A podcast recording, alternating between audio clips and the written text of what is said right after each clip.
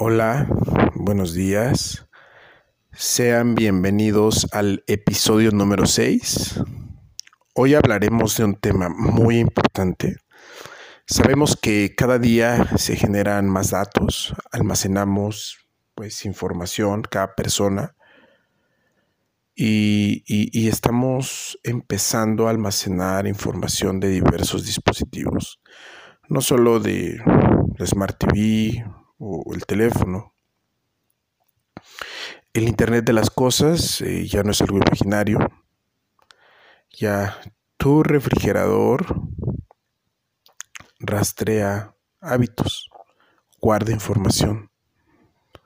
En el futuro quizá una cafetera, una silla, sabrán tus hábitos a la hora de tomar café, los hábitos de a qué hora te, sientas a comer o a qué hora te sientas en, en tu escritorio, de cuánto tiempo duermes.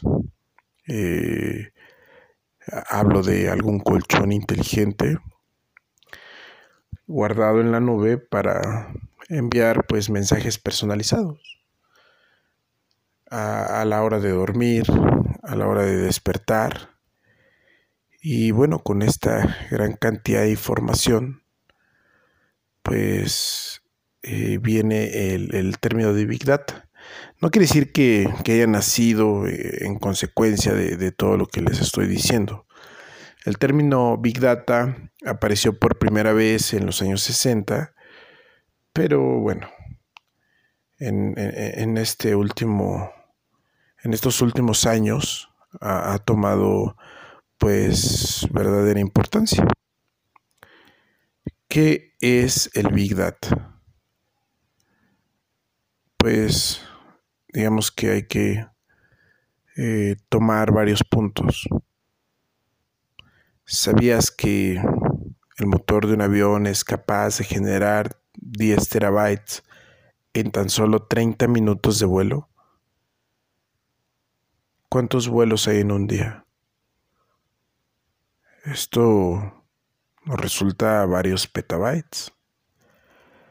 La bolsa de Nueva York eh, genera cada día alrededor de un terabyte eh, en cada operación. Las cargas de fotos, de videos, los mensajes, los comentarios en Facebook crean más de 500 terabytes de datos nuevos todos los días. Todo esto pues es un montón de datos. Todo esto es a lo que llamamos Big Data. El Big Data se está convirtiendo en algo que, ya es parte de nuestras vidas. Todo el mundo utiliza algún tipo de tecnología, o creo al menos la, la mayor parte de la población. Y se pone en contacto con productos, con grandes empresas. Hay grandes empresas que ofrecen sus datos y a la vez utilizan los datos que ofrecemos como un combustible de venta. ¿A qué me refiero con esto? A que ya saben tus hábitos, saben qué recomendarte. Sea lo que sea, Netflix ya te recomienda algo con base en lo que hiciste, con base en lo que escuchaste. Ahorita, si estás escuchando este podcast, te va a recomendar un podcast similar. Todos estos datos se analizan constantemente para conseguir que su producción sea más eficaz y que se puedan desarrollar nuevos productos. Yo pienso que para entender el Big Data resulta de gran ayuda conocer un poco de su historia. Por definición, el Big Data son datos de, de gran magnitud, de gran volumen, de gran variedad y que cada vez pues va creciendo. Y en consecuencia de la variedad y el volumen viene una velocidad cada vez mayor. Por eso cuando hablamos de Big Data siempre hablamos de las grandes B del Big Data. Cada, cada año o, dependiendo de la visión de, de cada autor, pues pueden variar las B. Seguro pues son las primeras tres las más importantes variedad, volumen, velocidad. Pero bueno, puede haber muchísimas más, veracidad, muchas más. Por eso eh, el concepto de Big Data va evolucionando. Hoy en día eh, el almacenamiento de datos es más barato que hace unos años, así que resulta más rápido y barato almacenar datos.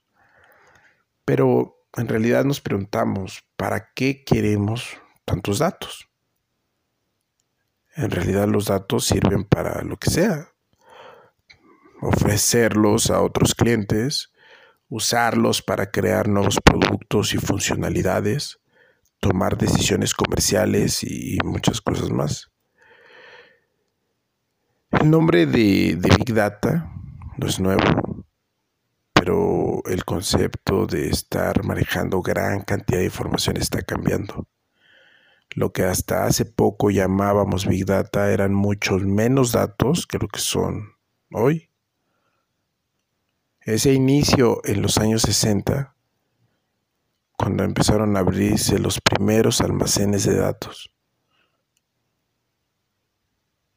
Todas estas décadas después, las empresas vieron cómo podían recopilarse conjuntos de datos a través de servicios en línea, a través de aplicaciones, de microservicios o cualquier producto que en realidad interactúe con, con clientes, con desarrolladores eh, digamos, eh, también cuando empezó a, a, ser más popular los primeros servicios de Big Data, Hadoop, NoSQL, era, digamos, un conocimiento nuevo, pero ahora, pues es más simple, es más simple, hay mayor funcionalidad, a mayor capacidad de llevar a, cualquier persona. Hoy estás entendiendo este concepto de Big Data y del Internet de las cosas, que ya no es un sueño. Hoy tú tienes tu smartphone y ahí cada mes te llega la ruta que hiciste durante el mes, por día y por, por hora si tú lo filtras, Google ya sabe en dónde estuviste en todo momento. Hay más dispositivos en Internet. Tal vez me está escuchando alguien que tiene un refri que tiene Android. Tal vez me está escuchando alguien que, que ya tiene luz inteligente en su casa. Y, y con todo eso se pueden generar muchos patrones. para que las empresas puedan eh, tener mayor eficacia en sus productos. Cuando usas la luz, cuáles son los patrones. ¿Por qué no usar esos datos para que las máquinas aprendan por sí solas? Y así es como nació el Machine Learning. Se empezaron a generar datos con él. ¿Puedes hacerte una idea de cuántos datos significa eso? ¿Puedes imaginarte cuántos uso puedes darle a todos esos datos? Todos estos datos pueden ayudarte a tomar decisiones porque tienes toda la información que puedas necesitar. Puedes resolver cualquier problema o dificultad muy fácil. Dicho de otro modo, el Big Data son conjuntos de datos más grandes y complejos que se reciben sobre todo pues de nuevas fuentes de datos. Esos conjuntos de datos son tan grandes, tan enormes que le ganan por mucho a la población mundial. Eh, en otro punto de, del Big Data, eh, pues están las herramientas y como sabemos el Big Data es algo que no deja de crecer. Las herramientas que se usan para gestionarlo evolucionan con él y se van perfeccionando cada día. Hay herramientas como Hadoop, Pig, Hive, Cassandra, Spark, Kafka, eh, etc. Todo esto pues conforma un, ecosistema. Ahora, depende de la naturaleza de cada organización. Hay organizaciones que quizá no les funcione tanto como a otras tener un streaming, Flume o Kafka. Hay muchas soluciones y muchas es que son de código abierto. Eso, eso ayuda mucho. Con, todas estas herramientas eh, que, son importantes para el Big Data, se puede, eh, digamos, explicar un poco más parte de ese ecosistema. Digamos, eh, cómo se puede utilizar. La arquitectura no es única, hay arquitecturas de de herramientas, de, de, partes de, tu ecosistema que, se van a acomodar más a unas empresas y otras a otras distintas. Mm, cada vez hay más atención en Apache Spark. Una de las ventajas de Spark, según yo, es que puede almacenar gran parte de los datos de procesamiento en memoria y disco. Voy a intentar no ser muy técnico, pero bueno, eh, ya creo que todos sabemos lo que es eh, procesamiento, qué es memoria y, qué es el disco. O sea, y, si no, pues eh, dejaré en la descripción de este podcast, eh, digamos, un correo para, para que se puedan resolver tus dudas en este tema. Todas estas herramientas son casi la mayoría de, código abierto. Eh, y eso genera una ventaja de que cualquiera pues, puede comenzar a, pues, digamos, a iniciar una, máquina virtual. Incluso hay distribuciones, puedes descargar una en tu computadora de, de Cloudera, que se acaba de fusionar con Hortonworks. Estas son dos empresas de distribuciones para Big Data. Eh, puedes buscarlas en internet, Cloudera, Hortonworks, se, se fusionaron eh, hace un año o dos y eh, pueden funcionar en, una sola máquina local y eso facilita enormemente tu aprendizaje en, esta aventura. Digamos que otras herramientas de Big Data, Apache Lucene, que, puede usarse para cualquier motor de, recomendación. Apache Zeppelin, que pues puedes interactuar con los datos de SQL y algunos otros lenguajes de programación. Elasticsearch, eh, un motor de, búsqueda empresarial. Eh, yo creo que lo bueno de esta solución es que puede aportar conocimientos de datos estructurados y no estructurados. Eh, si eres muy técnico, creo que eh, puedes entender que estoy, digamos, llevando a un concepto más general. Eh, TensorFlow, pues, eh, es una biblioteca de software y, se utiliza para el aprendizaje automático. Así a, palabras generalizadas. en el Big Data hay hay distintos tipos de datos, estructurados, semiestructurados y no estructurados. En cada uno de ellos eh, hay una información muy útil que se puede extraer para usar en, distintos proyectos. El estructurado, pues, es un lenguaje de consulta. Semiestructurados es que, pues, ligeramente se pueden acomodar. Y los no estructurados, que puede ser algo caótico o un libro la Divina Comedia. Eh, el Big Data eh, va evolucionando, incluye siempre múltiples fuentes y la mayor parte del tiempo es de distintos tipos. Así que no es fácil saber cómo integrar todas las herramientas que necesitas, pero justamente eso lo vas adquiriendo con, con la experiencia. Quizá eh, tú eres un psicólogo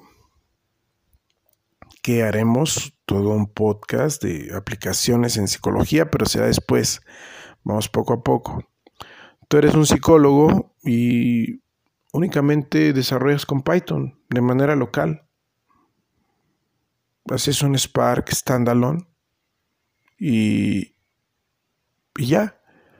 Haces tus psicometrías, programas el enneagrama para inteligencias múltiples y solamente ocupaste eso.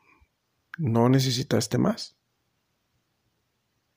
Pero si eres un emprendedor de algún aplicativo que se va a encargar de las veterinarias, ahí vas a necesitar una arquitectura bastante robusta. Y obviamente vas a tener que que analizar el streaming, el tiempo real, los datos en tiempo real y será más grande, o sea, serás eh, un gran usuario de Flow Kafka. La, idea principal de, en la que subyace el Big Data es cuando más eh, sabes sobre algo, mejor lo entiendes y te ayuda a tomar una decisión o buscar alguna otra. En muchos casos, eh, este proceso está totalmente automatizado. Contamos con, con herramientas avanzadas que ya existen, que pueden simular para dar el mejor resultado posible. Pero para conseguirlas con ayuda de herramientas analíticas, el aprendizaje automático o incluso la inteligencia artificial, hay que saber cómo funciona el Big Data y configurarlo correctamente. Inicio, configurar, implementar el Big Data, eh, desarrollar la parte analítica. O sea, el uno es infraestructura, arquitectura. Después viene eh, toda la parte de analíticos y hasta el último eh, tomar las decisiones. Esto es un juego entre arquitectos, analytics y, y decisiones. Aquí viene algún ejemplo, como cuáles serían las limitantes. Muchas veces, eh, si eres una persona muy técnica y que se dedica a esto, en esta época aún existirá problema, porque aún no hay, no hay gente con el expertise para crear arquitectura e infraestructura de Big Data. Aquí les voy a contar un, pequeño eh, anécdota. En alguna ocasión yo colaboré con una empresa de telecomunicaciones eh, que se dedicaba a internet eh, fijo, a telefonía y a video, televisión de paga. Esta empresa carecía completamente de un equipo de, que, pudiera generar infraestructura de Big Data. Entonces, en el papel de, analíticos y, llevar a modelos de inteligencia artificial, era complejo. Y, al ser una empresa tan grande, eh, y dominada por boomers, era complicado convencer la importancia de todos estos datos, convencer el uso de toda esta información y, en consecuencia convencer eh, que la infraestructura debía de cambiar. Hoy, esa compañía aún tiene un data warehouse. Un data warehouse que otra empresa de telecomunicaciones en la que trabajé en 2012 estaba abandonando. Un data warehouse muy similar que en el 2012 estaba abandonando para iniciar una infraestructura robusta en Big Data. Eh, yo creo que, gran parte de esto es que otras empresas de telecomunicaciones están ganando están ganando clientes, están incrementando a mayor velocidad los productos y las oportunidades. Están aprovechando las oportunidades de la inteligencia artificial y esto, y esto es un ejemplo. Hoy, eh, hoy estoy eh, haciendo una consultoría a, la competencia de, esta empresa de, telecomunicaciones que les cuento y, se está evolucionando, se está llevando al nivel de Internet de las cosas, al, nivel del Internet de las cosas de manera productiva, de manera eh, en tiempo real, o sea, en tiempo real se tiene el dato con un desfase de algunos segundos, algunos segundos, y con esto pues se tiene, digamos, eh, mayor precaución en problemas operativos y, el resultado es que es la empresa de telecomunicaciones que más está creciendo. Entonces, eh, pues toda esta necesidad de gestionar tantos datos requiere una infraestructura estable, bien estructurada, que habrá que procesar diario de manera productiva eh, para no sobrecargar eh, el clúster y, por eso tendrás bien pensado todo para gestionar eh, el Big Data. Que bueno, esto que esta anécdota que, yo les comento es porque pues dependiendo de, de, cada capacidad del sistema y de los equipos, eh, se deberán tener en cuenta todos los procesos. Si hoy tu empresa no, no se lleva a, modelos de ciencia de datos, a modelos de inteligencia artificial, y, bueno, obviamente productivos, automáticos, pues pues entonces eh, irá decayendo eh, y, pasará lo mismo con la historia de Blockbuster y Netflix. Eh, esa la puedes googlear, si no, después la platico en otro podcast. y bueno, si me estás escuchando en el 2030, sabrás cuáles son las empresas de telecomunicaciones de las que estoy hablando. Bueno, también si, vives en México, eh, cuál es la que va a crecer, pero, pero sí, son, son, de las empresas más importantes de telecomunicaciones de las que estoy hablando. Pero bueno, retomando a estas Bs de, del Big Data, las que les comentaba al inicio, pues yo lo voy a dejar nada más en velocidad, volumen, variedad, veracidad, valor y variabilidad. Las voy a dejar hasta ahí, que son las más importantes para mí hasta ahora. Y, el, Big Data tiene un potencial enorme. Si trabajas, si eres profesionista independiente, si eres empleado, eh, tienes que ver que, que el Big Data va a potenciar la experiencia del cliente, el aprendizaje automático, la escalabilidad y predicción de fallos, fraude, conformidad. Y bueno, todo esto nos va a hacer pensar a dónde nos va a llevar. Está cambiando las reglas del juego. Con esta anécdota, yo les estoy diciendo que estoy viviendo cómo una empresa de telecomunicaciones absorbe a otra, les gana clientes a pesar de que eh, la empresa que está utilizando ciencia de datos e inteligencia artificial es más pequeña. Pero en algún momento Netflix era más pequeño que, Blockbuster, ¿no? Entonces, pues, eh, el Big Data cambia las reglas del juego en muchos aspectos y sin duda la seguirá cambiando. Imagínate cómo nos puede cambiar el futuro, las posibilidades serán tremendas, serán grandes. La cantidad de datos que tenemos a nuestra disposición son enormes.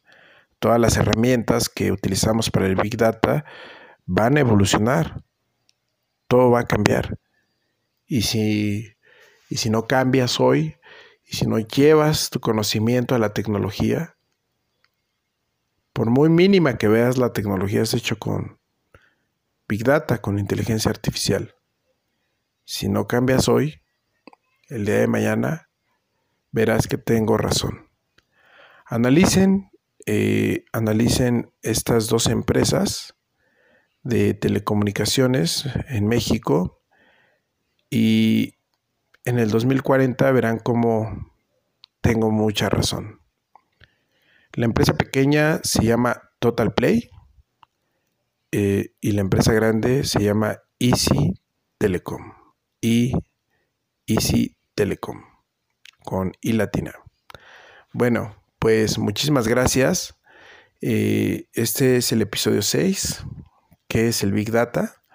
Espero que les haya sido de utilidad y muchísimas gracias. Nos vemos en el siguiente episodio.